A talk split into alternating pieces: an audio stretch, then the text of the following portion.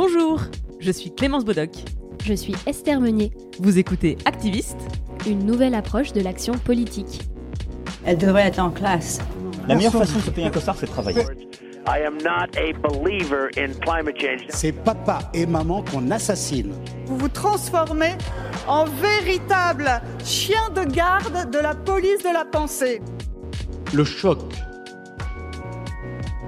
n'est pas un choc climatique. Et puis si on est au SMIC, eh ben faut peut-être pas divorcer non plus dans ces cas-là. Dans les milieux où il y a vraiment le pouvoir, il n'y a pas de femmes. Oh, ça suffit là. Je suis avec Anaïs Volpe et Alexandre De Bonsoir. Bonsoir. Bonsoir. Merci beaucoup d'avoir accepté de répondre à l'interview d'Activiste, une nouvelle approche de l'action politique. Je vous rencontre ce soir parce que euh, vous êtes co-réalisateur et réalisatrice du projet Autodidacte, et alors, euh, Anaïs, on se connaît déjà parce que tu as réalisé le film Ace, dont j'avais déjà parlé sur mademoiselle.com et que j'ai adoré. Donc, je mettrai évidemment le lien dans la description pour que les gens puissent euh, également aller voir ce travail. Et euh, alors, j'ai vu il y a quelques semaines, quelques mois d'ailleurs, apparaître un compte Instagram avec un style graphique que j'ai reconnu. et c'était donc vous qui étiez derrière. Ce compte, c'est Autodidacte. C'est ça. Est-ce que tu peux me présenter le projet Autodidacte? Qu'est-ce que c'est?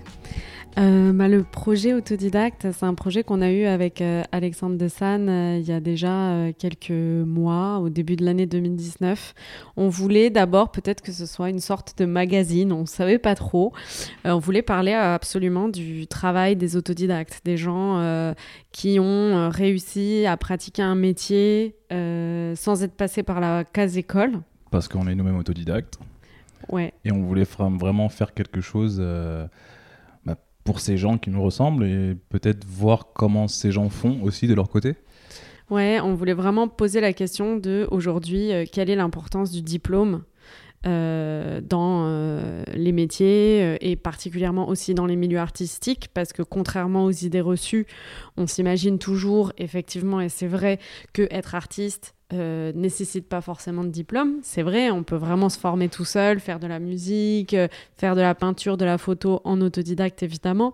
Mais on s'est rendu compte au fur et à mesure des années en évoluant dans ces milieux artistiques, parce que Alexandre fait aussi de la photo, il est comédien. Et je fais de la vidéo aussi. Voilà, on s'est rendu compte qu'il y avait vraiment un réseau aussi d'écoles y compris dans les milieux artistiques, et que euh, on avait quand même une plus grande facilité à confier de l'argent euh, en commission euh, ou même euh, en exposition dans les grands musées, présenter des festivals. C'est souvent des personnes qui sortent de grandes écoles. Ouais, de grandes écoles artistiques reconnues par l'État. Et on, trouvait, enfin, quand on a fait un petit peu ce constat, on s'est dit tiens, c'est quand même intéressant parce que l'art, quand même, c'est quelque chose qui peut s'apprendre aussi évidemment en dehors de l'école. qui part de soi. C'est déjà surprenant de se dire que l'art s'apprend à l'école. Enfin, c'est plutôt l'inverse qui me paraît intuitif. Évidemment. Bien sûr. Donc, euh, mais on trouvait ça super intéressant parce que, évidemment, de toute façon, nous, ce qu'on dit dans ce projet, c'est que ne pas avoir fait d'école ne veut pas forcément dire que que qu'on que, que, est bon en, autodidacte et ça ne veut pas dire que les gens qui sortent de grandes écoles euh, sont euh, mauvais quoi. Je veux dire il y a des bons et des mauvais dans, dans, tous les dans, dans, dans, les deux cas de figure et, euh, et, et c'est en aucun cas d'ailleurs contre l'école le projet. Et d'ailleurs on l'a énormément étendu non pas que au milieu artistique.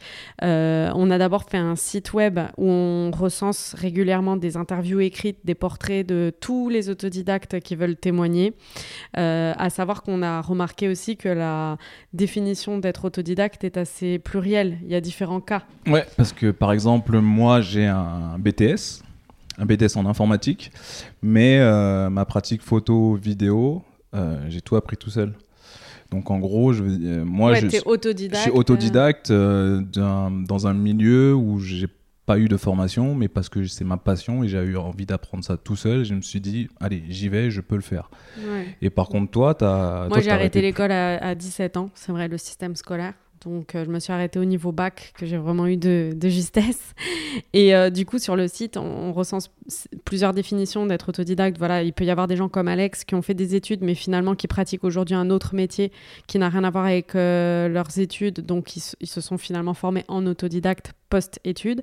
Il y a aussi des interviews de gens qui ont arrêté l'école très tôt à 16 ans, 17 ans, qui n'ont même pas le bac et qui, eux, sont euh, autodidactes vraiment, entre guillemets, euh, purs et hein, tu vois, parce qu'ils sont vraiment passés par aucune école post-bac, voire même, euh, voilà, non pas le bac. Et aussi, on a ouvert une, une possibilité, enfin, un, un espace d'expression à des gens qui sont diplômés et qui ont fait des grandes études et qui pratiquent aujourd'hui même un métier qui est en phase avec leurs études parce qu'on trouvait intéressant aussi de confronter en fait ce point de vue parce que certains se sentent autodidactes parce que ils, ils ont l'impression d'avoir quand même eu beaucoup d'idées novatrices dans leur milieu et ils se sentent pas du tout formatés par l'école et ils ont l'impression eux-mêmes d'être des ovnis malgré leur diplôme de grandes écoles etc et on trouvait quand même intéressant d'avoir aussi cette définition euh, d'être autodidacte. C'était intéressant de la rendre plurielle et de, de confronter plusieurs points de vue parce que on trouve que hum, en France, la notion du diplôme, elle est encore très très importante partout. Il y a qu'à voir dans les dans les, dans, les, dans les annonces de recrutement, on dit bac plus 2, bac plus 3, bac, bac plus 5. C'est très rare que les équivalences euh, fonctionnent. C'est écrit parfois, mais en, en vrai, dans la réalité, c'est c'est encore très très frileux. Et, Et on- pourtant, toutes les boîtes cherchent toujours un mouton à cinq pattes, euh, ça. un profil euh, un bac, plus, atypique. un bac plus 5 qui est expert dans un, dans, un, dans un domaine alors qu'il n'a aucune expérience, euh, mais ils vont préférer quelqu'un qui a un bac plus 5, alors que par exemple quelqu'un qui n'a pas de diplôme mais qui a bossé peut-être pendant 10 ans dans, dans ce qu'il euh, dans ce qu'il pratique, eh ben, il aura moins de chances qu'une personne qui aura, qui aura un gros diplôme. Et ça, c'est un peu, c'est dommage. Cette- c'est- en fait, c'est cette punition qu'on qu'on essaye de, de décrypter euh, à travers la série. Donc euh, dans la jungle avec un petit couteau à beurre. Euh, Ouais, parce qu'en plus du site. en plus du site, on a eu, euh, on a eu l'idée et l'envie de faire cette série, d'aller à, à la rencontre de neuf profils autodidactes, euh, un peu partout en France, euh, à Toulouse, en Corse, une qui est partie à New York et des autres de Paris. Et euh, voilà, on a eu envie de savoir quel était leur parcours, pourquoi ils avaient envie d'être autodidactes, est-ce que c'était un choix, est-ce que est-ce c'était un manque de moyens, est-ce que, le pourquoi, le comment, et, et ça a été très intéressant parce qu'en fait, toutes ces personnes qui viennent de milieux différents, à la fois social et culturel, en fait, ils parlaient la- le même langage. C'était juste euh, la passion, détermination. Euh, pour certains, l'école, c'était juste euh, pas possible. Ils comprenaient pas, ils s'y retrouvaient pas, les profs ne les comprenaient pas. Donc, ils ont dû se débrouiller pour justement faire leur voix et exercer leur, exercer leur, et exercer leur métier auquel ils avaient envie de faire. Quoi. Sur la base des entretiens que vous avez menés, des rencontres que vous avez faites, est-ce que vous diriez que c'est un choix d'être autodidacte? Franchement, ouais. Moi, Ouais. je dirais que Ouais, c'est quand ouais, même un choix. Enfin, un choix et un non-choix. Je pense qu'il y a vraiment des deux.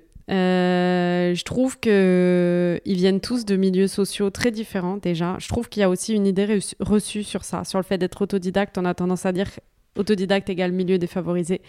Euh, Ou alors, dans ma tête, tu sais, milieu super favorisé, c'est-à-dire Voilà, j'ai pas besoin de m'inquiéter de comment Ouais. je vais payer mon loyer. Quoi. Je, Totalement. Les je suis propriétaire. c'est ça, C'est ça, ça. c'est clair. Pas mon cas. C'est clair, pas le nôtre non plus. non, non. Alors qu'en fait, mais de toute façon, mais ça, c'est de manière générale, moi je trouve que la, la, la, la classe moyenne, et ça c'est un autre sujet, mais est relativement oubliée dans tous les milieux. On a tendance à, à souvent euh, parler des, des, des, des deux, des deux extrêmes. Euh, et c'est vrai qu'on on a tendance à oublier tout ce qu'il y a au milieu, alors qu'il y a quand même une multitude de. de, de- attends, pardon, je m'embrouille, mais en gros, au milieu, on a remarqué qu'il y avait énormément aussi de profils on peut, dans les autodidactes qu'on a interviewés, que ce soit dans les interviews écrites publiées sur le site ou dans la série documentaire, on a des gens de milieux défavorisés, de classe moyenne. Ça peut aller euh, d'enfants euh, d'immigrés, ça peut aller de personnes euh, qui viennent de milieux favorisés, enfants de gens qui travaillaient dans la mode, enfants d'agriculteurs, au, au fin fond de la France, dans des villages, tu vois. Donc on a vraiment tous les profils. Et je dirais que la plupart d'entre eux, ce qui revient souvent, c'est qu'ils ne se sentaient pas adaptés au système scolaire, et ça depuis leur plus jeune âge. Déjà dès le primaire, collège, lycée, ils ne se sentaient pas adaptés à ce système. Ils s'ennuyaient, euh, ça n'était pas euh, fait pour leur rythme. Euh, ils, avaient déjà envie d'autre chose, même enfants. Donc ça, c'est ce en quoi c'est un choix. Et, et donc, c'est pas toujours par dépit, je pense qu'on est autodidacte. Et la plupart ont pris exemple sur leurs parents.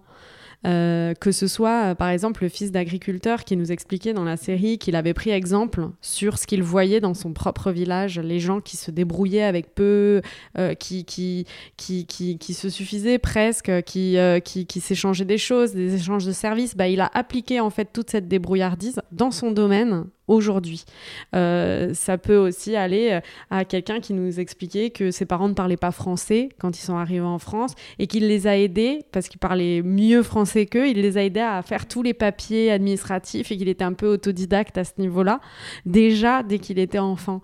Et, en fait, tous, ce qui ressort, c'est que leurs parents étaient des brouillards, quel que soit le milieu finalement que ce soit des parents exilés qui venaient juste d'arriver en France, que ce soit des agriculteurs qui étaient là depuis des, des, générations et des générations, ou que ce soit des parents parisiens qui bossent dans la mode euh, et qui se sont débrouillés euh, et qui ont voilà. Donc tous ont pris exemple quelque part sur la débrouillardise de, de leurs parents, je dirais.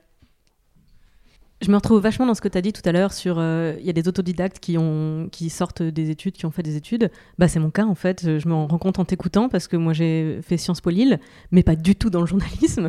Moi j'ai fait du droit, je préparais les concours de la fonction publique et euh, finalement bah, je sors de 6 ans chez mademoiselle.com dont trois rédactrices en chef et j'ai mis très très longtemps à répondre je suis journaliste et j'ai toujours peur d'usurper le titre parce que j'ai l'impression d'avoir aucun droit sur ce titre.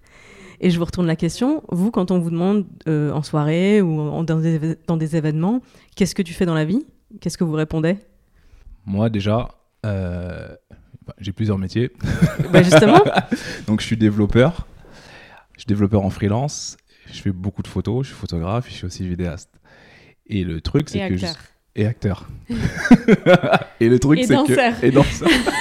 C'est vrai en non, plus. c'est vrai en plus. Attends, ça fait 15 ans qu'il fait de la danse et tout. Euh. c'est vrai, c'est vrai. Et le truc, c'est vrai qu'à chaque fois, quand on me demande qu'est-ce que tu fais dans la vie, j'ai toujours ce petit moment d'hésitation. Je me dis, bon, qu'est-ce que je dis? Parce que est-ce que c'est. Est c'est quoi le métier qui me définit? C'est celui qui me rapporte plus d'argent ou celui qui, où je suis le plus épanoui? Ou c'est celui où, avec lequel je suis plus en phase? Je, je sais pas. Parce qu'en fait, c'est tout ça. Et est-ce qu'on est défini par nos métiers? Non, non, on n'est pas défini par nos métiers. Pour moi, on n'est pas défini par nos métiers.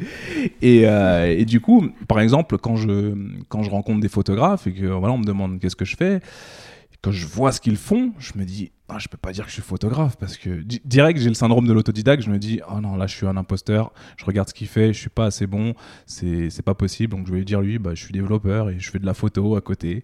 Et c'est bête, c'est stupide. Parce que en vrai, euh, en vrai, euh, non, en vrai, je devrais pas me dire ça, mais bon, c'est, comme ça, c'est le syndrome de l'imposteur. Et je pense que bah, c'est ce que tu dis. Hein, tu, dis, bah, tu te sens pas légitime, tu dis, mais je peux pas dire ça. J'avais une anecdote, j'étais parti au Stade de France pour tourner euh, un, des derniers épisodes de la série. Et euh, quand j'arrive au Stade de France, je voyais au moins 3-4 vidéastes avec du matos, des caméras à 30 000 euros.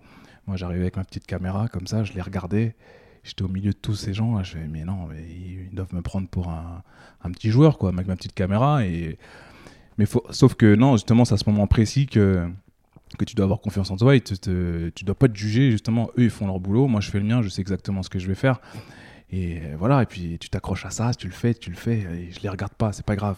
Ils ont plus de matos que moi mais c'est pas grave moi, moi aussi je sais le faire. Y a pas de problème et toi, Anaïs, qu'est-ce que tu fais dans la vie ben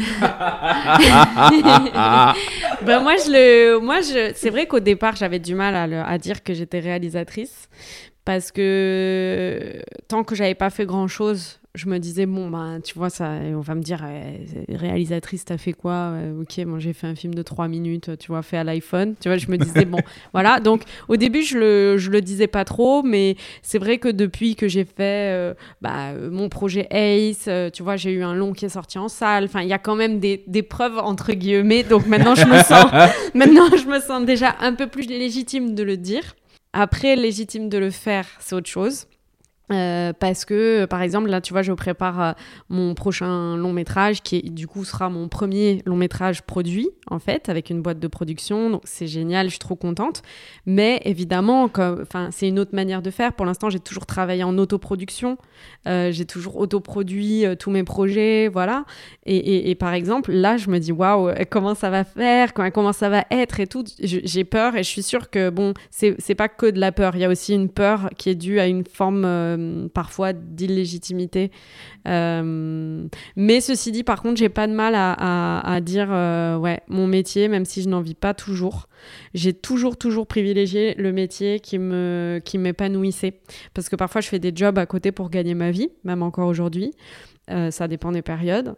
Et je ne parle jamais de ces métiers-là. Enfin, très rarement, tu vois sauf un qui est très drôle, donc parfois je le raconte. Mais euh, est-ce que tu peux nous en parler ou pas? Oui, oui, je peux. Bah, voilà, j'en ai deux et parmi parmi ces deux, je suis euh, mannequin pied. Donc, euh, ce qui est très très drôle parce que c'est vraiment cocasse quoi comme situation. J'en ai fait des jobs alimentaires dans ma vie, mais celui-là c'est vraiment le plus cocasse que j'ai jamais trouvé et ça va faire un petit peu plus d'un an que je fais ça. Euh, c'est vraiment incongru déjà comment, comment j'ai trouvé cette annonce, etc. Mais dans un cadre tout à fait très professionnel. Aussi bizarre que ça puisse paraître. Mais en fait, euh, voilà, je suis mannequin euh, détail, quoi, mes pieds. Et en fait, dans, dans l'inconscient des gens, les gens pensent en fait que probablement je pose, tu sais, avec mes pieds nus dans des situations absolument absurdes. Mais c'est pas du tout ça. Je, je, en fait, la marque de luxe pour laquelle je travaille, euh, ils ont des prototypes en 35,5, 36 à peu près. Et moi, je fais du 36 et je rentre en fait dans tous leurs prototypes. Et donc, je suis là juste pour essayer toutes les chaussures, tous les prototypes, toutes les nouvelles collections, un an et demi avant qu'elles sortent, devant tous leurs euh, clients, en fait, leurs acheteurs, etc. Donc, en fait, euh, je travaille que une fois par trimestre pour eux, en fonction des, collections par saison. Euh, et, j'essaye les chaussures et... Euh, Tes pieds mettent des chaussures de luxe. Voilà, je, toute la journée, je mets des chaussures. je suis épatée. C'est ça mon taf, euh, mon, mon enfin, un de mes deux jobs alimentaires, voilà, pour gagner ma vie. Voilà, je, je mets des chaussures, voilà, c'est super drôle. même moi, ça me, même moi je, ça me fait rire à chaque fois de me retrouver. Mais j'adore faire ça. Je suis trop fan. J'adore faire ça, c'est trop cool, quoi. Donc réalisatrice de jour, euh, mannequin pied de nuit. C'est ça. C'est ça. J'avais une question pour euh, les autodidactes que vous êtes. Quand on a un job salarié, quand on travaille, euh, on va dire, dans les codes de, la norme, le moteur, ce qui nous fait nous lever le matin, c'est qu'en général, on a, des, on a des obligations. on a les patrons. Et vous, c'est quoi votre moteur? Qu'est-ce qui fait que vous continuez à travailler, à créer, si votre travail, c'est de la création? Moi, déjà, c'est c'est presque vital en fait, c'est obligatoire. C'est déjà moi c'est pour vaincre l'ennui. Je me suis beaucoup ennuyé euh, au collège, lycée. Euh, j'habite à Villepinte, dans, une petite banlieue dans le 93 où il n'y a rien à faire. N'y a rien à faire. Donc forcément, moi j'étais, c'est comme ça que j'ai appris à faire de la vidéo. Au début, je me suis mis à la danse et puis j'ai commencé à me filmer faire des montages. Ah, bah, je peux faire des films. Donc, du coup, et puis en plus, c'était la période de, la sortie des appareils photo, des premiers appareils photo numériques. Donc, ainsi de suite. C'est comme ça, j'ai fait que de, de créer des choses justement pour vaincre l'ennui. Et jusqu'à aujourd'hui, euh, en fait, c'est comme, euh, c'est comme, le, comme un battement de cœur. J'ai besoin de faire ça. Je vais au boulot, mais je sais que, par exemple, j'ai des horaires de bureau. Mais entre midi et deux, c'est mon. Voilà. Midi 14h, je prends mon appareil photo. Et c'est le moment où je vais m'éclater, où j'oublie tout ce qui se passe euh, avec les obligations euh, au bureau et, là je vais créer, je vais créer des choses. Parce que le soir en ce moment il fait trop nuit pour faire des photos, donc euh, voilà. et toi Anaïs, c'est quoi ton moteur? bah, pareil, je dirais que moi, c'est vital aussi. Hein. Enfin, c'est comme une sorte de maladie, en fait, la maladie de, de, créer, quoi. Vraiment, c'est je fais vraiment ça, euh, pas par envie, c'est vraiment un besoin, c'est vraiment vital et ça l'a toujours été. Et d'ailleurs, je pense qu'à un moment donné, c'est des métiers quand même tellement difficiles que tu as intérêt à ce que ce soit quand même vital. Parce que moi, honnêtement, ça fait longtemps que je me serais pas galéré à ce point-là quand même, tu vois. J'aurais arrêté, j'aurais pris un, une, un métier euh, un peu moins prise de tête pour profiter en fait de la vie, tout simplement. Parce que ma deuxième passion après ça, c'est vraiment profiter de la vie. Donc, euh, donc euh, voilà. Très très belle passion. Donc moi, je savais que dans, dans mes choix de vie, c'était vraiment les deux extrêmes. Soit je prenais un job vraiment pas du tout prise de tête euh, tu fais tes heures de bureau euh, basiques, simples, euh, tu rentres chez toi, tu n'as plus rien à faire, tu n'y penses même plus. genre vraiment faire un job avec très peu de responsabilités et par contre mettre le paquet sur le l'en dehors du travail. Soit je prenais un travail qui allait bouffer entre guillemets toute ma vie, y compris ma vie privée, mais alors là il fallait mettre le high level sur la passion, tu vois. Donc j'ai choisi cette option, mais je me laisse toujours la possibilité de prendre l'autre à tout moment. Ce n'est pas impossible, mais donc du coup ce qui me fait me lever, c'est que la passion, elle est très très forte. Donc je ne pourrais, je peux pas arrêter en fait. Euh, et puis c'est vrai que maintenant je suis quand même arrivée aussi à un, stade à nos âges où c'est pas comme quand tu as 19 ans que tu es passionné que tu fais ça. C'est là maintenant tu vois on a 31, 34 ans. Euh, chaque matin quand on se lève il y a quand même des, des obligations en fait. Il y a toujours des obligations. Là, tu vois, je travaille avec euh, une boîte de production sur mon prochain film. J'ai euh, des obligations. Je, travaille. Il y a toujours soit un dossier à déposer, soit un casting à préparer, etc. Donc, j'ai déjà un mini rythme à ce niveau-là. Et ensuite, sur la série euh, Les Autodidactes, ben, comme on fait tout tout seul, parce que pour le coup, on l'a autoproduite avec notre studio de création, il y a toujours un milliard de trucs à faire, des mails auxquels il faut répondre pour publier des nouvelles interviews, des lieux, des, des rencontres avec des des gens qui nous proposent des projections dans des lieux. Enfin, donc, en fait, les, semaines euh, ne se ressemblent jamais. Euh, mais il y a toujours, des milliards de trucs à faire. Et ça, c'est la passion qui nous tient. Hein. C'est parce ouais, c'est la passion qui nous tient. Et de... Puis après, j'ai des périodes où je job. Donc, euh, du coup, mhm. là, pour le coup, je suis obligée de me lever, faire des horaires de bureau et, et de consacrer tout le restant du temps libre à, à faire toutes les obligations artistiques, quoi tout l'intérêt de activiste, c'est de montrer des nouvelles approches de la politique. Euh, vous, si je vous demande, c'est quoi votre rapport au mot politique? Qu'est-ce que vous me répondez? Qu'est-ce que ça vous inspire, le mot politique? Moi, euh, le mot politique, déjà, euh, dire inspiration serait peut-être un. Je sais pas si je peux le coller avec le mot inspiration, tu vois. Mais visiblement, ça m'inspire quand même parce que euh, j'aime bien transformer euh, les choses en artistique en fait moi dans la vie. Que ce soit euh, finalement des coups durs de la vie comme des, des, des, sujets qui vont me révolter tu vois, des injustices ou la politique, tout ce, qui, tout ce que je vais trouver d'anormal, j'aime bien le transformer en artistique parce que je pense que c'est quand on se dédie à faire ce métier à corps perdu, euh, tu vois, et à âme perdue, euh, c'est ça qui m'intéresse. Moi, c'est de le transformer en artistique. Donc, euh, en l'occurrence, par exemple, ce projet sur les autodidactes, c'était un sujet parmi tant d'autres parce qu'il y en a énormément qui me tiennent à cœur. Et j'aime pas non plus faire des échelles. Donc, euh, d'ailleurs, autodidacte serait pas en haut de l'échelle de ce qui me révolte, euh, évidemment, mais c'était un sujet que je trouvais très important et que c'est probablement un sujet avec lequel je peux euh, être peut-être la plus honnête possible et regarder le sujet en face parce que je le connais un minimum, tu vois. Donc ça aussi, je trouve ça important et intéressant de parler des choses qu'on connaît et qu'on maîtrise un minimum, si tu veux, quand on commence à s'engager dans quelque chose. Donc, par exemple, autodidacte, c'était important d'en parler, mais de manière créative. Voilà manière artistique. C'est pour ça que j'aime faire des films, c'est pour ça que j'aime écrire, que j'aime euh, j'aime travailler dans les milieux artistiques. Et en même temps, je trouve ça très très bien que d'autres personnes s'expriment euh, totalement différemment, de manière activiste pure et dure. Il faut de tout en fait, tu vois. Alors c'est intéressant parce que dans ta réponse, tu ne me parles pas de, politique, c'est comme si le mot ne t'intéressait pas, le concept ne t'intéressait pas, mais en revanche, oui, effectivement, parce que j'ai vu euh, tes projets, euh, que ce soit Ace ou euh, plusieurs épisodes des autodidactes, c'est éminemment politique.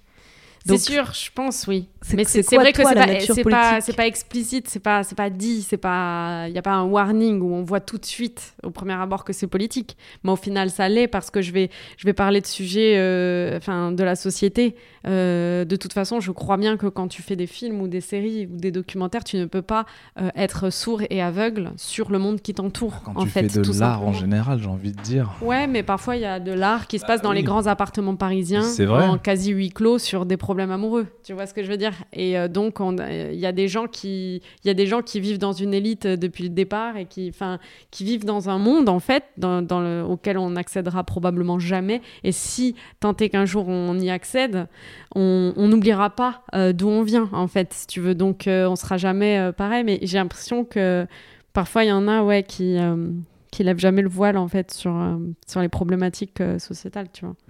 Je te rends la question, Alexandre, du coup, ton rapport à la politique bah, Moi, en fait, c'est j'ai un gros problème avec. Euh, en fait, tout ce qui est explicite, vraiment. Moi, quand je vois politique, j'ai l'impression d'être à l'école et qu'on me dit c'est ça, c'est comme ça, il faut que c'est ce qui se passe.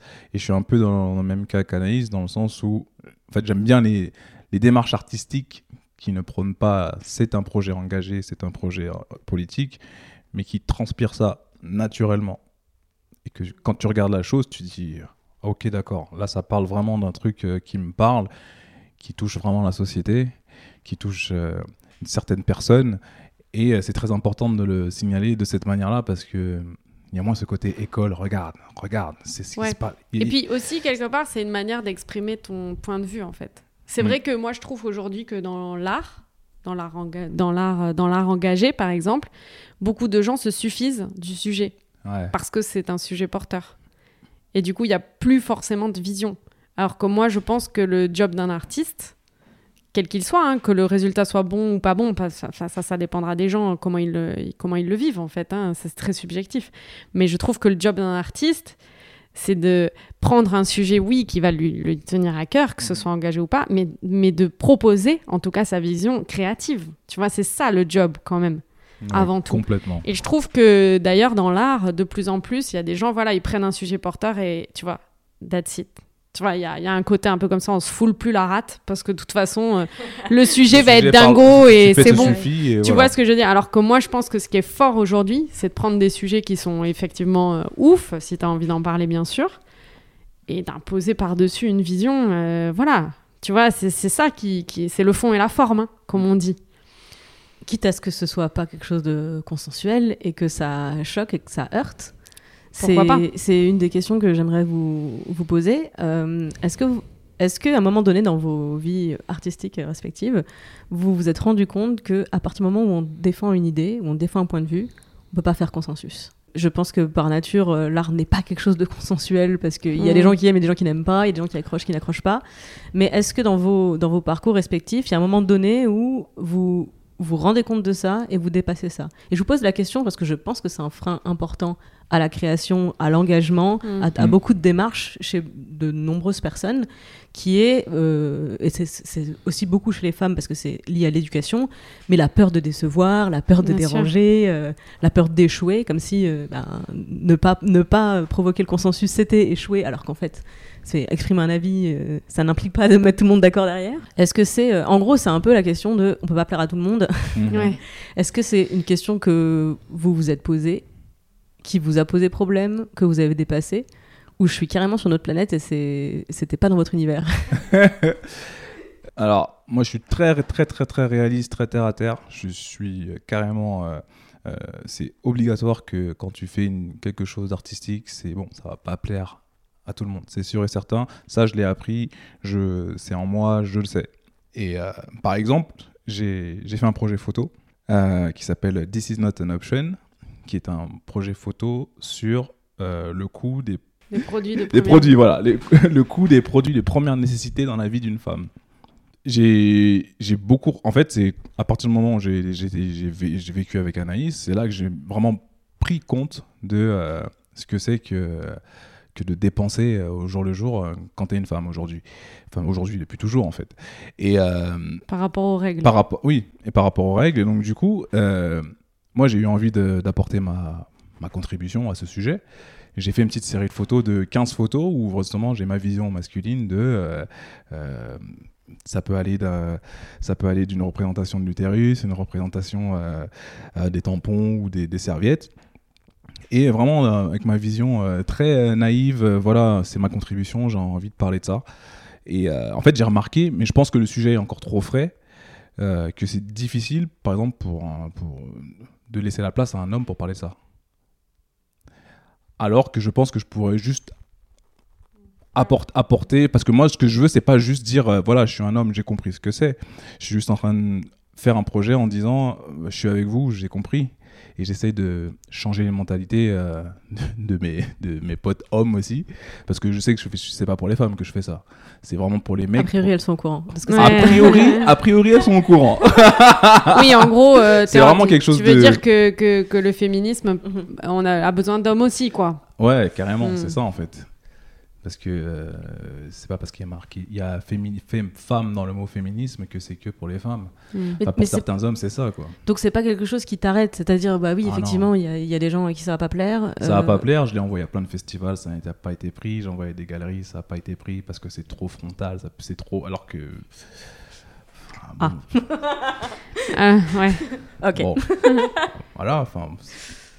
Ça ne concerne que la moitié de la population, tu sais, c'est un Non, détail. Ça concerne que les créatrices d'hommes. Mais bon, c'est pas grave. Et toi Anaïs, est-ce que c'est le fait de de- d'avoir des projets clivants, euh, c'est quelque chose qui qui te coûte des nuits de sommeil Euh, non, mais moi, je me suis jamais euh, bridée, en fait, de manière générale. Et euh, effectivement, tu peux jamais plaire à tout le monde. Et en plus, quand tu es une femme et que tu crées, je sais très bien que moi, ma manière de, de créer, elle est très. comment dire euh, J'aime bien que ce soit dense, qu'il y ait plein d'informations dans, mes films, qu'il y ait beaucoup d'images, etc. Et je, sais que dans le, cinéma, par exemple, on aime bien les choses un peu euh, simples, euh, épurées, etc. Mais moi, j'ai jamais voulu rentrer là-dedans. Et je crois que j'ai jamais voulu rentrer dans aucune boîte euh, pour la création, parce que j'estime que la création, ça doit partir des tripes et que tu dois vraiment, vraiment, vraiment respecter ça. Euh, donc euh, sur ça, j'ai pas l'impression de me trahir et à la fois, je parle pas de. Je, je trouve que l'art doit fédérer en fait. Euh, Enfin, doit fédérer. Non, il peut séparer. euh, les avis peuvent être différents, mais j'aime bien l'idée que l'art, ça puisse être un peu comme le sport, comme un match de foot, et que tout le monde à un moment donné, pendant deux heures de temps de, de, de- de match, va euh, regarder ensemble un truc et, et- et que ça peut parler tout à toutes les générations et que ça peut parler à toutes les cultures. J'aime bien ce côté universel qui peut rassembler en fait. Donc euh, généralement moi ce qui me touche c'est quand même des sujets très très universels. La famille, la culpabilité, la mort, l'amour. Donc je pars souvent de ce que j'ai vécu et ce que j'ai vécu c'est des choses qui sont universelles que mon prochain a vécu aussi et, euh, après je développe ma vision euh, sur, euh, sur ce sujet-là, quoi, si tu veux. Donc, au final, je pense que pour l'instant, ce que j'ai fait, ça a souvent quand même mis d'accord, mais c'était pas voulu dans ce sens-là. C'est parce que je voulais parler de choses qui finalement ont touché beaucoup d'autres gens aussi, quoi. Et qu'est-ce qui t'a amené à te saisir de ces euh, sujets? Parce que je vais parler aussi du sujet de Ace, mais donc, euh, comme je le disais tout à l'heure, tes projets sont éminemment politiques et bah, il y a une vision, une vraie vision derrière. Euh, C'était quoi le déclic pour toi pour choisir ces sujets-là? Hmm, bah, comme je disais tout à l'heure, ça rejoint un petit peu ça, c'est que ça a toujours été un besoin, donc c'est vraiment vital. Euh, moi, c'est quelque part euh, créer, c'est vraiment un moyen de, je sais pas, de, de m'apaiser sur des choses, quoi. Donc euh, c'est à chaque fois que j'ai eu besoin de parler de telle ou telle chose, c'est parce que ça m'avait touché à un endroit tellement fort que je savais que pour sublimer en fait ma souffrance, fallait que je la fasse pivoter en faisant un film. Tu vois ce que je veux dire? Il y a, j'ai, toujours eu besoin de de sortir de moi euh, ce qui a pu être traumatisant ou des questionnements trop euh, douloureux parfois. euh. donc euh, j'aime bien cette notion de pouvoir sublimer euh, ces mots euh, à travers euh, une forme artistique. Donc c'est vraiment une nécessité absolue quoi. Je me reconnais très bien dans ce que tu, dans ce que tu décris, dans cette urgence euh, à créer, à agir. Euh, un frein énorme que j'ai remarqué dans ma vie, mais dans celle de plein de gens, c'est la peur, la peur de l'échec. Euh, comment est-ce que euh, vous avez dépassé ça tous les deux dans vos processus créatifs respectifs? Le fait de réussir à persévérer, de dépasser le doute Donnez-nous les cheat codes de la création. Oh, les cheat codes de la création. la, la peur de l'échec, elle est tout le temps là. Même si. euh, En fait, chaque projet, c'est. Bon, cliché, c'est la feuille blanche, hein, mais c'est vrai, en fait. C'est. Enfin, pour moi, pour mon cas, à chaque fois que je fais quelque chose, euh, que ce soit une, euh, un clip, une série photo, un court métrage, ou même un site internet, hein, c'est de la création aussi. Je suis là, je me dis bon, est-ce que je vais, est-ce que je vais réussir? Je sais pas parce que moment où je, où je réfléchis, je, je l'ai jamais fait la chose. Donc forcément, je peux, je peux rater. Mais je suis toujours motivé parce que je me dis, mais j'ai pas passé 10 ans à, à me perfectionner dans ça pour me dire que ça va pas marcher en fait. Je me dis, mais non, c'est bon, c'est pas grave, je vais y arriver. J'y j'y suis toujours arrivé. Peut-être que les films, les films n'est pas parfait, peut-être que mes photos sont pas parfaites, mais au moins je suis allé au bout. C'est ça qu'il faut se dire, je pense.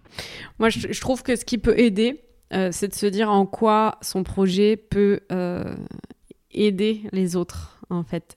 Je me suis souvent euh, raccrochée à ça et sans, sans me dire que moi j'allais aider. Hein. C'est- pas dans ce sens-là, mais je, me disais pourquoi. Je trouve que quand tu trouves du sens à ton projet, ça aide à continuer au jour le jour.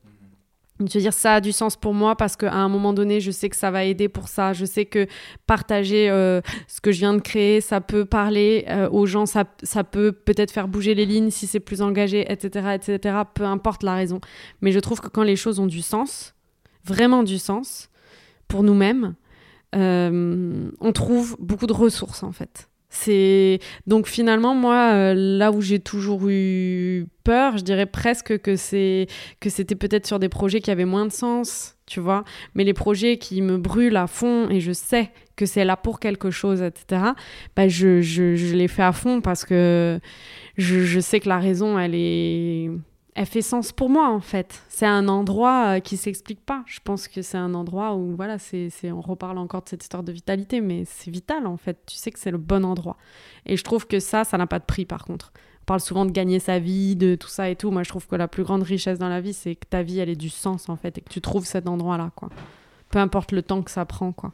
Le titre de la, de la série sur les autodidactes, c'est Dans la jungle avec un petit couteau à beurre. J'adore cette image parce que ça devrait m'inspirer de la, de la peur car j'ai pas envie d'être dans la jungle avec juste un couteau à beurre. Et en même temps, c'est tellement, ça m'inspire tellement de, de mignon. C'est vrai que, enfin, en plus, tout l'esthétique de la série rend ça euh, accueillant en fait. Mm. Euh, alors que finalement, c'est vrai que se dire de que se dire qu'on peut se lancer dans la vie sans avoir eu la validation académique Mm. de- du, dro- du droit de prétendre à ces métiers, c'est quand même quelque chose de hyper flippant. Ouais. Les, les gens que vous avez que vous avez rencontrés pour la série, est-ce qu'ils vous ont donné l'impression d'avoir traversé des épreuves ou au contraire d'être dans ce que tu décris cette espèce de progression naturelle de, de l'évidence, de d'avoir trouvé choisi sa voie par évidence? Ma question est peut-être un peu confuse. Euh, non, non, j'ai. euh. Non, mais en fait, moi, je dirais que c'est exactement les deux. Et c'est ça qui est Mhm. difficile. C'est vrai. C'est-à-dire que pour les autodidactes, voilà, c'est une évidence d'évoluer comme ça. Le problème, ce à quoi on se heurte, c'est le, c'est, c'est plutôt sociétal et parental et l'environnement en fait, qui lui a besoin d'être rassuré en fait. Et les parents les qui, qui, qui vous disent ah oui mais pourquoi tu vas faire ça mais tu n'as pas fait d'école? Moi je me souviens. euh, Ma mère me disait, regarde. mais tu devrais faire une école de cinéma si tu veux faire un film. Enfin, tu vois, tu vas pas faire un film sans avoir fait d'école. Tu vois? Et c'est plein de petites réflexions comme ça ajoutées. Ça peut aller de ta famille très proche à tes amis très proches, à, l'environnement, à la société, à, à un RH qui te fait sentir qu'à un moment donné, tu, pourquoi tu n'as pas fait ça? Pourquoi il y a un blanc dans ton CV à un endroit? Enfin, tu vois, ce genre de choses. Alors que parfois, il y a des blancs dans ton CV parce que juste, tu as vécu des trucs de ouf dans ta vie et qu'à un moment donné, tu as eu besoin de te ressourcer, de vivre en fait ce moment, tu vois?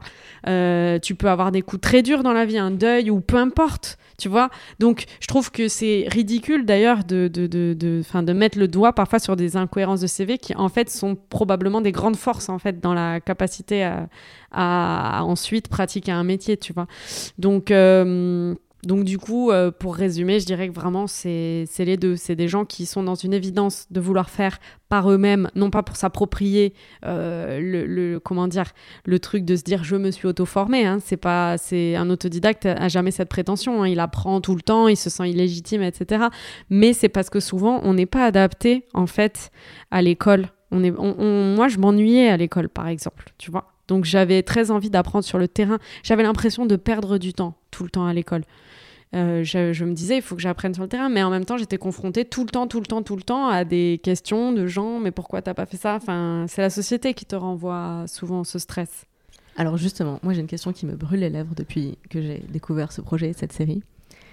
Est-ce que les autodidactes sont une menace pour la société? Dans le sens, c'est comme dans la fable des habits de l'empereur. À partir du moment où on montre que c'est possible sans les institutions, sans les écoles, est-ce qu'on n'est pas en train de menacer tout le système avec un grand S? Bah, en fait, faudrait, je pense qu'il ne faut pas avoir peur des autodidactes. Au contraire, c'est complémentaire. Il y a des gens qui sont faits pour les études, il y a des gens qui sont pas faits pour les études. Il n'y a pas une manière de vivre, une manière de faire un métier. Il y a pas. Donc du coup, je pense qu'il faut pas avoir peur de ces personnes-là. Il y a plein de personnes qui se débrouillent justement. Il faut les respecter ces personnes-là parce que c'est des brouillards, c'est des gens qui survivent et qui peuvent te sortir une idée comme ça que toi tu n'aurais jamais pu penser parce que parce que forcément tu as suivi un, chemin très euh, on t'a dit voilà, il faut que tu apprennes comme ça. Quand tu vas en entreprise, tu vas, tu vas dire ça, tu vas faire ça comme ça, et ainsi de suite. Alors qu'un autodidacte, il va arriver. C'est freestyle. C'est freestyle. Non, non, seulement parce qu'il a que ça. Mais organisé, ceci dit. C'est freestyle, organisé parce qu'il n'a que ça déjà. Mais euh, pour lui, c'est pas, c'est pas pas bien, c'est pas, c'est pas bien, c'est pas pas bien. C'est comme ça, il faut le faire.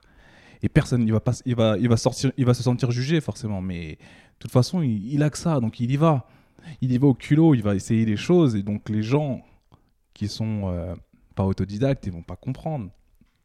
Mais c'est pas grave, parce que justement, si vous alliez vos forces, c'est magique, quoi. C'est un truc de fou. Moi, je crois vraiment que c'est complémentaire.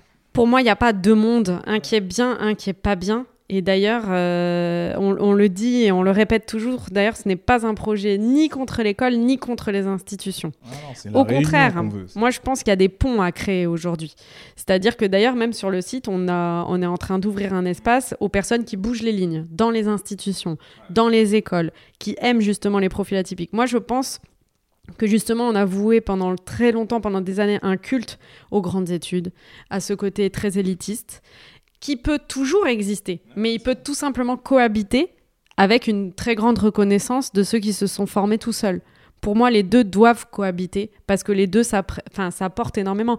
Moi, par exemple, je travaille parfois avec des gens dans mon travail euh, euh, sur des projets plus petits, parfois des clips, etc., etc., mais avec des gens, euh, ça peut être dans la production ou autre, dans la post-production, qui ont fait des grandes études et ils m'apprennent énormément de choses. Parce qu'eux, ils ont des codes que moi, je n'ai pas appris et j'adore les regarder et apprendre d'eux, tu vois. Et en même temps, je pense que moi, ce que je peux leur apporter, c'est le côté out of the box, tu vois. Et eux aussi, ils aiment bien ça. En fait, le truc, c'est que je pense que ensemble, on peut faire des trucs euh, fat, quoi, tu vois. Complètement. Donc, euh, en vrai, je crois pas que euh, c'est vrai que les profils autodidactes ne, ne rassurent. Enfin, c'est pas qu'ils ne rassurent pas. C'est que je pense que les profils de gens qui sortent de grandes écoles rassurent plus donc du coup, ils ont entre eux, les gens parfois, ça peut être des, des, des, des dans les institutions, ils se, reconnaissent un peu entre eux. Il suffit qu'ils aient fait la même école, ils vont se dire ah trop bien, t'as fait, voilà. Donc il y a, un côté un peu comme ça qui est tout à fait normal et qu'on peut comprendre parce qu'on se reconnaît en fait entre nous, c'est tout à fait normal.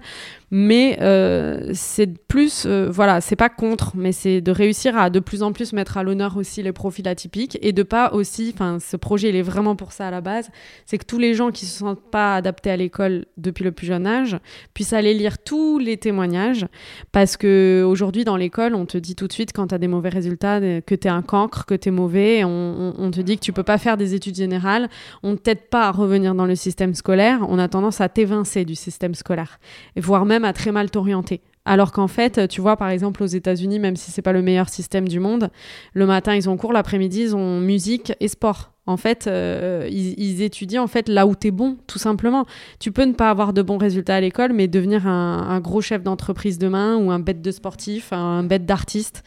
Et en fait, euh, je pense que c'est que c'est que c'est surtout ça qui, est important dans ce projet. C'est euh, de pas de pas se sentir déprimé quand on n'est pas adapté à l'école parce qu'il y a plein d'autres choses qui sont possibles c'est ça qui, qui, raconte ce projet merci beaucoup pour cette réponse je suis 100% d'accord avec euh, tout ce que vous avez dit.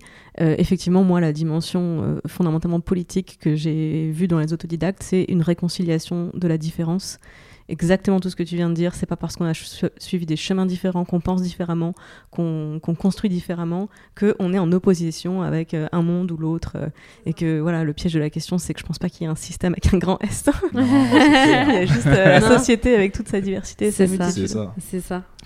Merci beaucoup à tous Merci les deux. à toi. On Merci. arrive sur la fin de l'interview, mais j'ai quand même une petite série de questions mitraillettes. Donc euh, le but c'est de, c'est de faire des réponses courtes, Ouais. Euh, mais peut-être que ça relancera les discussions. On va voir. On fait ce qu'on veut, c'est mon podcast. Alors, quel est le défaut que tu as transformé en force? Ben justement, moi je dirais que le défaut c'est que j'ai pas fait d'école. Enfin non, mais c'est pas vraiment un défaut, mais euh, attends, je Oui, réfléchis. Le- Ou alors je peux la coupler avec un reproche qu'on t'a souvent fait. Ce silence en dit long sur l'état d'esprit que vous avez. Ça veut dire que vous ne n'avez pas en tête vos éventuels défauts, vous ne gardez pas en mémoire les éventuels reproches qu'on vous a fait. Mais C'est un état d'esprit très positif. C'est carrément ça, parce que par exemple, moi dans la photo, je fais, je fais, de la, je fais pas de la photo comme. euh, ma- mes photos sont pas propres. Elles sont pas carrées, elles ne sont pas. C'est pas des photos de mode. Moi, je fais de l'argentique, j'aime bien le grain, j'aime bien que c'est granuleux, j'aime bien que la photo elle soit pas forcément de droite, ça peut être de travers. En fait, tout dépend du. Je crois que c'est ça. Moi, l'im- l'imperfection, c'est ce que j'arrive à transformer, Hmm. je trouve. Ah, ça y est, moi j'ai trouvé aussi. Moi, c'est mon manque de concentration. Carrément, c'est carrément. Moi, je suis quelqu'un de pas du tout concentré. C'est terrible euh, que ce soit regarder un film euh, vraiment jusqu'au bout. Ça peut être parfois très compliqué. Je suis très mauvais public. Je ne lis, je lis très très peu parce qu'en fait, je, je, ne, je ne reste pas concentrée. hein. Vraiment, je suis hyper active, etc. Et donc, en fait, ce manque de concentration m'a amené à faire des films avec énormément d'informations parce qu'en fait j'ai fait des films que je crois que j'avais moi besoin de voir pour pas détourner mon attention si tu veux il y a un côté un peu comme ça moi j'ai fait le film genre qu'il faudrait me mettre devant moi pour que moi je n'ai pas envie de regarder mon téléphone ne fût-ce qu'une minute en fait pendant le fou. film c'est vraiment ça. c'est vraiment mon manque de concentration. Euh, je pense que c'est ce qui a... parce qu'en fait plus les projets quand j'étais enfant, euh, il paraît que les exercices euh, qu'on nous donnait, tu vois, en contrôle, je les faisais pas. C'était j'y arrivais jamais et tout ça. Par contre, il y avait toujours l'exercice bonus à la fin qui était le plus difficile et que moi par contre, je faisais. Parce qu'en fait, je pense que j'ai tellement des problèmes de concentration qu'il faut que ce soit très difficile pour que je puisse me concentrer. Et donc, du coup, c'est comme ça que j'ai fait mon premier projet cross-média, qui est à la fois une série web, une installation artistique, un long métrage, tu vois, enfin en indépendance totale, juste avec 3000 euros. Mais en fait, très, il fallait que ce soit difficile, je crois, pour que je puisse me concentrer. Donc, tu vois, manque de concentration égale je fais des projets difficiles pour pouvoir me ça. concentrer. Je, je comprends tellement de choses sur toi. ok. À propos de film, justement, le film que tu as regardé plusieurs fois, mais genre plusieurs, plusieurs fois. Moi, un film que j'ai regardé plusieurs, plusieurs, plusieurs, plusieurs fois, c'est un film japonais qui s'appelle Kid Return de Takeshi Kitano, qui est juste magique. C'est sur, euh, euh, sur deux lycéens, un qui fait de la boxe et un qui, devient- qui rentre chez les Yakuza. C'est assez fou, c'est un peu inspiré de la vie de ce réalisateur. J'ai dû le regarder euh, 15 fois, facile, je le connais par cœur. Et pourquoi ce film? Qu'est-ce qui te fait Moi, J'étais un revenir? gros passionné du Japon, déjà, de la- vraiment de la culture du Japon, euh, leur savoir-vivre, euh, le respect, tout, ce- tout ce, ce côté euh, de, cette, de ce peuple. Et euh, voir ce film, enfin, je sais pas, j'ai l'impression de d'être avec eux. Enfin, c'est- c'est très, c'est très mystique. C'est un truc. En fait, c'est vraiment, euh, c'est vraiment des, c'est des chroniques et ça se passe. C'est vivant. c'est c'est- tu comprends plein de choses dans les silences. Et dans les films, dans les films japonais, c'est ce que j'adore, c'est les silences où tu comprends énormément de choses.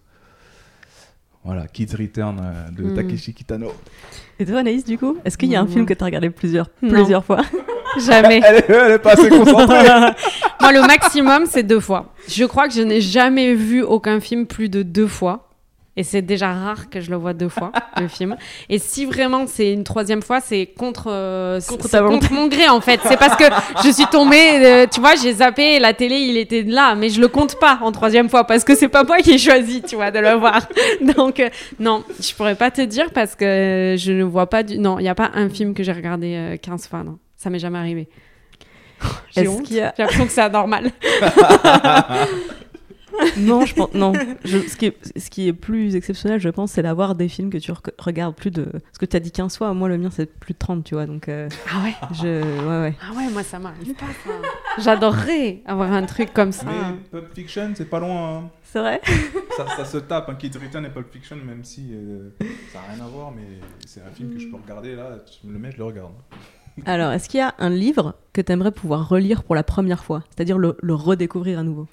Anaïs, t'as déjà lu un livre jusqu'au Déjà, j'essaye de me souvenir la dernière fois que j'ai lu un livre. Attends, non, mais je vais trouver, c'est pas possible. Mon Dieu, je suis une catastrophe. C'est pas une interro surprise, hein, vous pouvez passer la question. Si, moi j'avais lu un livre qui m'avait quand même beaucoup intéressé. C'était un livre euh, de David Mamet, qui est un artiste euh, que j'admire énormément. Sur euh, un, c'était un manifesto dédié aux jeunes acteurs. Euh, J'ai plus le titre en tête, mais euh, je, te, je te le mettrai par écrit. On si mettra besoin. dans les notes du Voilà. podcast. Et donc, je, je sais que ça avait été passionnant à lire à l'époque. euh, et donc, euh, voilà. Alexandre Alors là, franchement, j'en ai pas du tout. Un livre que j'aurais aimé redécouvrir. Ça t'arrive pas de relire euh, je j'ai pas de problème à re-regarder les films, relire des BD, mais des, des- des livres, je, je les relis pas en fait. Ouais. Ne juge pas les gens qui ont lu quatre fois Harry Potter, hein, ça arrive à des gens très bien. Par exemple, en face vrai de toi. je ne relis pas les livres. C'est énorme. c'est drôle. C'est trop drôle. Non, mais c'est dingue. hein. C'est Ouais. marrant, tu vois, les... le cerveau, quoi. Pour moi, Comment on est différents c'est bon. tous par rapport à ça. Ouais, mais moi j'ai ça, mais avec les films. Ah non, les films, non. Pour moi, c'est vu, c'est vu. non, je le Pourquoi regarde. Tu vois En fait, je crois que j'aime bien continuer à vivre avec euh, la première impression. Ouais, bah je pense qu'il y a beaucoup de ça, et Ah du coup, je veux la laisser souvent intacte. Donc, du coup, euh, pour revoir un film, il faut vraiment que je l'ai pas vu depuis 20 ans, voire 25 ans. Tu vois, en mode, je le redécouvre. Tu vois, j'avais complètement oublié qu'il y avait ça. J'aime bien rester sur la première impression, sensation, et jamais la, la, la modifier, quoi. Quelqu'un qui voudrait faire la même chose que vous, qu'est-ce que vous lui diriez? Ne fais surtout pas ça. Va-t'en, cours le plus vite possible. Sors, sors, sors. Mais pourquoi? Non, je plaisante. Euh, c'est toujours très compliqué euh, de dire, euh, de conseiller des choses parce que bon, déjà moi-même j'ai besoin de tellement de conseils encore, tu vois. c'est toujours compliqué, mais en même temps j'aurais tendance à dire que les gens qui veulent faire ça ne demandent pas vraiment de conseils. Tu vois ce que je veux dire? C'est un truc, c'est un feu qui doit être tellement puissant et fort que tu le fais en fait. Tu vois? Donc euh, c'est des gens qui vont peut-être, euh, oui, écouter des choses pour maintenir ce côté euh, inspirant et continuer à se saucer, si tu veux, dans cette démarche. Des petites brindilles pour nourrir le feu. Voilà, exactement. Mais en vrai, les gens qui ont le feu, qui ont envie de le faire, euh, sautent le pas, quoi. Je pense, je pense, et je pense qu'il faut avoir cette, ce, ce feu-là pour le faire, parce que la route est longue, c'est très dur, c'est quand même très très compliqué d'en vivre, c'est très compliqué de se faire une place, donc il faut que ce soit une nécessité absolue, quoi. La route est longue, il faut être très très patient. Il faut pas courir après, après, après le, le succès rapide ou la réussite rapide. Il y aura 50 000 échecs, il y aura 50 000 non. Mais en fait, si c'est si vraiment nécessaire, comme ce que tu dis, si c'est vraiment urgent, bah, tu le feras en fait. Tu trouveras la force. Est-ce qu'il ne faut pas redéfinir ce que ce que c'est la réussite? Parce que par exemple, quand Ouais. je vois ton premier Bien film, enfin pour moi c'est un exemple de réussite absolue et je le cite régulièrement euh, quand je parle de toi à plein de gens car je suis fan. Et hum, tu vois, t'es pas euh, t'es pas allé au César, Non, euh, t'es pas Évidemment. nommé. Pour etc., moi, c'est mais- pas foncièrement une réussite, mais c'est une, une petite réussite personnelle. Ah bah, tu vois c'est- ce que je veux dire mais- C'est c'est Et ça, c'est deux très choses important différentes. de, de faut remettre accepter. euh, Et puis, je pense que c'est bien aussi de ne pas réussir dans l'immédiateté. ouais, tu vois, pour ouais, moi, Ace, c'est quand même une réussite par rapport à la manière. euh, c'est un film qui a été fait avec 3000 euros. Je remets le contexte que j'ai fait, que j'ai monté toute seule dans ma chambre, euh, tu vois, en branchant deux ordinateurs, du matériel qu'on me prêtait, etc. Donc vraiment, Qui vraiment. que et qui est sorti en salle. en voilà. salle. Ouais, ouais, c'est vrai que ça a été dingue. Après, si tu veux, dans l'histoire du cinéma euh, guérilla, c'est très cool. C'est un film qui a plutôt marché, tu vois, avec les films qui ont marché euh, ces, dix dernières années. Donc ça, j'en suis très, très, très contente. Avec l'équipe du film aussi, qui a été euh, formidable et qui m'a suivi dans cette aventure. Mais euh, dans l'histoire du cinéma, bon, tu vois, c'est, resté un film qui. mais en même temps, c'est vrai, on a fait un bon ratio entre l'argent dépensé, l'argent qu'il, a, qu'il, a, qu'il a ramené, le nombre d'entrées qu'il a ramené par rapport à. Enfin, c'est vrai que ça reste un film extrêmement rentable de cette année-là. Ça, c'est sûr et certain. Maintenant. J'ai euh, oui ça m'a ouvert des portes mais c'est pas the réussite mais c'est une petite réussite c'est un petit truc qui va m'amener euh, probablement euh, quelque part je touche du bois en même temps que je te parle Mais je dirais, si quelqu'un veut, a une personne qui veut se lancer, il faut vraiment accorder énormément d'importance aux petites réussites Voilà. personnelles. C'est plus, beaucoup plus important qu'un nombre de likes, beaucoup plus important qu'un nombre de vues. Alors bien sûr, on en veut ça. On vit dans une société où il n'y a que ça, forcément. Mais quand tu arrives au bout du projet que, qui est sorti de tes tripes, tu l'as fini, ça part de l'écriture jusqu'au produit fini où tu le montres aux gens. Euh, ça déjà, c'est déjà euh, chapeau. Bravo, je te dis bravo, vraiment. c'est clair puis il y a quand même deux choses vraiment essentielles qu'il faut faut faut savoir avant de se, de se lancer c'est que souvent le résultat est très petit par rapport à l'effort fourni ça faut l'accepter quand même Ouais, dès le départ hein, parce que sinon tu tu et puis il faut surtout pas se comparer aux autres parce que tu vois que certains font font peu entre guillemets. Certains Euh, montrent ce qu'ils ont et- envie et- de voir.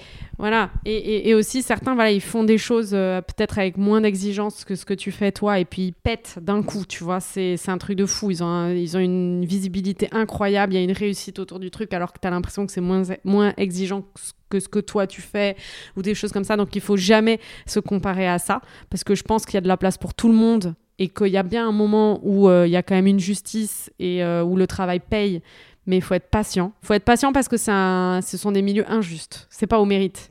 Il y a des gens, ils travaillent moins, ils vont plus réussir. Il y a des gens, ils travaillent beaucoup, ils réussissent moins. C'est comme ça. Ça, faut l'accepter dès le départ. C'est euh, l'injustice de la vie, entre guillemets, tu vois. C'est partout. Demain, tu peux ne pas avoir de place euh, en crèche pour ton enfant alors que ton voisin va l'avoir. C'est l'injustice, entre guillemets, de, de partout, de, de tout, de la vie, quoi. Donc ça, il faut le, faut le comprendre très, très vite pour pas trop souffrir. Et... hum, aussi, il faut pas trop trop réfléchir avant de se lancer parce que si on réfléchit à tout ça, on ne se lance pas en fait. hein. Je veux dire, c'est faut faut pas trop réfléchir. Faut les, des difficultés, il va y en avoir un nombre euh, incroyable. La perfection, c'est Euh, impossible à atteindre. Enfin, et puis même, il y a des bâtons dans les roues pour tout, il y a des réponses négatives pour tout, tout est fatigant, tout prend du temps, tout est dur, donc euh, faut pas trop réfléchir. Faut pas faire un. Tu sais, souvent, avant de se lancer dans des trucs, dans les entreprises, justement, ils font des business plans, des machins, tout ça. Ils font une sorte de simulation de si le produit va marcher. Un Toi, en gros, c'est tout l'inverse. Faut surtout pas Non, faire ça. Justement, tu veux faire un truc. faut avoir des rêves, faut imaginer son objectif parce qu'il faut rêver, c'est normal, il le faut, tu vois. Puis c'est important de visualiser aussi euh, la potentielle réussite de ce qu'on veut faire, etc. C'est important de le visualiser, mais il faut pas du tout s'imaginer le, le, le, le- enfin, le, le tableur, le tableau de ce que ça va être parce que de toute façon tout ce que tu peux imaginer ça n'arrivera pas c'est pas des stats Mais c'est oui. pas des maths c'est pas des voilà Et en plus, il y a la chance avec euh, Internet, tu peux tester en live en fait. Tu as un truc que tu veux tester, tu peux même le transférer, tu peux même le partager en story juste à des amis proches. Tu l'envoies comme ça, bon, qu'est-ce que ça, ça te fait quelque chose? Tu as un retour directement et tu continues à travailler et ainsi de suite. Donc, euh, Ouais, n'hésitez pas à tester, franchement, tester, il ouais. faut y aller. C'est Mm. C'est vrai que c'est important, ça, de se confronter assez vite au public, tu vois. Moi, c'est vrai que quand j'ai fait mon premier long métrage, comme c'était issu d'un projet cross-média, que c'était aussi une série et une installation artistique, c'est vrai qu'avant de sortir le long, envoyé la série, qui était déjà terminée, dans des festivals de cinéma, et l'installation artistique, elle voyageait dans des galeries d'art ou dans des coffee shops euh, qui faisaient aussi exposition un petit peu partout, à droite à gauche. C'était souvent des lieux underground. Et, et en fait, du coup, je faisais beaucoup de soirées et d'événements autour de ce projet, avant même que le long métrage ne sorte. Et donc, du coup, c'était une manière pour moi euh, d'explorer, c'était un peu un laboratoire avant que le film ne sorte. Et d'ailleurs, ça, dans les codes du cinéma, ça, ça n'existe pas. Tu ne, fais, tu ne montres pas au public des bouts, finalement, de, de, de ton long métrage deux ans avant qu'il sorte, tu vois. Mais c'était cool, justement, d'inventer sa propre manière de faire et de dire, bah, moi, j'ai envie que ce soit comme ça et ce sera comme ça et c'est tout. Tu vois? Rebelle. c'est ça. Mais ça, pour le coup, c'est le côté autodidacte. C'est Bah que tu oui. fais tout mal, entre guillemets. Mais justement, c'est est c'est ça qui peut être bien. C'est tu ça, le freestyle, et ça a du bon. hein. Ouais. Merci beaucoup à tous les Merci deux. à toi. C'était trop cool. J'ai une dernière question parce que j'ai l'ambition que ce programme soit un vrai euh, relais entre tous les gens euh, qui bougent, qui font des trucs, euh, petits ou grands. Est-ce qu'il y a des activistes qui vous inspirent, que ce soit euh, alors des artistes, euh, toutes catégories confondues, en- des, des associations, enfin des gens qui s'engagent, je ne sais pas. Là tout de suite comme ça, euh, des, des gens qui vous inspirent, est-ce qu'il y a des noms qui vous viennent? Ouais, par exemple, alors il y en a plein évidemment. Là, je vais parler vraiment de, de, de, de ce qu'il y a d'actuel. Euh, J'aime beaucoup euh, ce que font euh, les filles de Clit Révolution. Elvire, je la connais, je la connais aussi un petit peu en dehors et c'est vrai que, je- enfin, elle faisait partie aussi des, des J'aime beaucoup ce projet Clit Révolution. Je trouve que c'est une série qui est très nécessaire et même un mouvement. Euh, et donc là, elles vont sortir un, livre justement euh, d'activisme, enfin féministe, et je trouve ça super leur projet. Euh, et puis il y a aussi Féminicide Paris qui font des collages un petit peu partout pour dénoncer bah, tous ces meurtres qui sont faits, ces féminicides, et pour dénoncer aussi un, un laxisme en fait de l'État face à ces meurtres en fait. Euh, donc je trouve que c'est un, un projet très puissant, très, très fort. Euh, après, des activistes, ouais, ouais, il y en a, il y en a au quotidien qui me touchent. Là, voilà, je, je pense tout de suite à ces deux parce que c'est, c'est, c'est le sujet vraiment du moment qui me, qui me touche, comme toutes les femmes. Et euh, donc voilà, j'avais envie de les mettre en lumière. Alexandre? Non, en fait, euh, moi, j'ai beaucoup. euh, je suis resté euh, bloqué, euh, scotché à, à- à ce que j'ai goûté en musique euh, quand j'étais au lycée. En fait, il y, a il y a un groupe de rap qui m'a tellement euh, matraqué le, cerveau, qui s'appelle La Rumeur. Qui, euh, justement, leur premier album, euh, L'ombre sur la mesure, c'est un album que j'écoute encore aujourd'hui. qui est un, album qui traite de la, de la colonisation et de la décolonisation. Et. qui est fait d'une manière très. Enfin, c'est des personnes qui, qui manient les mots comme, comme, euh, comme personne, quoi. Et du coup, c'est des, voilà, des choses qui me motivent encore aujourd'hui. À réécouter ça, je me dis, euh, voilà, ça me donne de la force et, et voilà, quoi. Merci beaucoup à tous les deux, c'était un vrai plaisir. Où est-ce que j'envoie tous les gens qui veulent euh, vous suivre pour découvrir votre travail, notamment le projet autodidacte? Bah, le projet autodidacte, déjà, il y a, le site web, donc euh, www.lesautodidactes au pluriel.com, où dessus vous pouvez retrouver euh, tous les témoignages écrits d'autodidactes et aussi la série euh, Dans la jungle avec un petit couteau à beurre, que vous pourrez suivre sur le site et sur le Instagram qui autodidacte, autodidacte au singulier underscore S. Euh, Je mettrai tous les liens dans la description, Voilà. que personne ne s'inquiète. aussi euh, des citations euh, de, Ouais. ces, de, de ces témoignages. Et, euh, Des, des citations qui sont inspirantes, mais pas au sens euh, développement personnel euh, bullshit comme euh, quand on veut, on peut. Ouais, c'est ça. Ouais. Il y a un C'est peu vrai. plus de, c'est un peu plus long à lire du coup, parce Ouais, qu'il y a un peu clair. plus de profondeur. C'est vrai. Par un peu plus, je veux dire beaucoup plus. Mais en fait, encore, moi j'ai- eu, envie de faire ça sur Instagram parce que pour les gens qui n'aiment pas forcément lire comme moi, euh, je me dis bah au moins là, tu vois, c'est un peu ludique, c'est sur une image. Enfin moi, c'est totalement le genre de truc qui me vend très bien en fait. Donc je pense que c'était important pour ceux qui n'ont peut-être pas le temps de lire en détail euh, toutes les interviews. Et ça contre-courant des- des... codes d'Instagram. hein. Je sais pas si je te l'apprends, mais c'est Ah ouais pas du tout euh, la charte graphique. euh, C'est justement bah très oui. dense, comme tu le disais, comme dans ton premier Oui, film. oui. Et c'est et c'est à contre-courant d'Instagram qui est plutôt euh, dans une vibe très euh, Épurée. euh, voilà épurée, Ouais. minimaliste, euh, les couleurs pastel. euh, ça. Voilà. trois Mais ceci dit, nous, nous, on a eu l'impression quand même d'avoir une charte euh, graphique en fait sur ce Instagram, malgré tout. Mais oui, Oui, selon mais nos codes et dans nos ton style, hein. définitions Oui, c'est et ça. de, ouais, c'est vrai, c'est vrai. Bah, on a pu, intelligent. en fait, on a mixé vraiment euh, mes photos, Mm. son univers graphique euh, assez coloré. ouais, c'est On une a, vraie on a- on trouvé un vrai terrain d'entente où ça nous allait à tous les deux. Mm. Ouais, parce que Euh, tout- toutes, les, toutes les parties du petit couteau à beurre, par exemple, elles sont filmées en pellicule. Et Alexandre, lui, il maîtrise particulièrement bien la, la pellicule. Donc, il a tout filmé en, En ouais, pellicule. en et c'est lui qui numérisait euh, les photos, enfin, les, tous les rushs, en fait, euh, pour que ça devienne numérique, pour qu'on puisse faire le montage, en fait. Mais Attendez, question euh, filmée en pellicule, c'est-à-dire. C'est pas, c'est pas du numérique. En Tu fait, les- on les- a fait une partie en numérique qu'on a filmée, mais on a fait une partie, tu sais, tous les petits moments où ça bouge comme ça. avec du- sur du du ruban, donc là. et tout. Ouais, voilà. Ouais, en voilà. fait, ça, c'est en pellicule. C'est de, la pe- c'est de la pellicule. Donc, il faut aller la développer. Alex, il l'a numérisé, il l'a coupé, Je il coupe l'a la pe- numérisé. ouais. et voilà. Et je scanne euh, les images une par une, je les mets Image dans le bon image. montage, je regarde si ça fonctionne. Mais avant, il fallait, que fallait faire les réglages avec la lumière. Je me dis, bon, des fois c'est raté, je recommence. Ouais, dans tout ça, il y avait au moins 50, 50 pellicules, 1800 images à scanner. Oh, on adore se galérer. Ouais. On Quand on, aime. quand, quand on vous dit on que c'est la passion. plus c'est bon. quand on vous dit que c'est la passion. Sacerdoce d'artiste. Eh bien, merci beaucoup à tous les deux. Merci à toi. d'avoir été les invités d'activistes. Et je terminerai avec Merci. euh, une citation de quelqu'un de connu. Merci pour ce moment. Vous êtes un ou une activiste dans l'âme? Écrivez-nous à tutoconquérirlemonde à gmail.com pour nous parler de votre projet.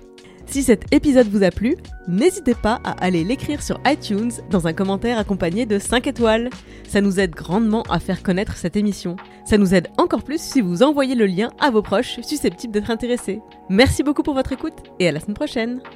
Activiste est une émission d'interview portrait-projet de celles et ceux qui changent le monde en commençant tout autour d'eux. Activiste est entièrement réalisé, produit et présenté par Esther Meunier, alias Esther Reporter, sur YouTube et sur Instagram, et moi-même. Je suis Clémence Bodoc, rédactrice en chef des podcasts Tuto Conquérir le Monde. Vous pouvez retrouver toutes les émissions sur le flux Tuto Conquérir le Monde, Activiste et Les Impertinentes sur Instagram at conquérir.le.monde et dans ma newsletter bit.ly slash. Tous les liens sont bien sûr dans les notes du podcast. Merci pour votre écoute, merci pour les étoiles, merci pour les messages et à la semaine prochaine.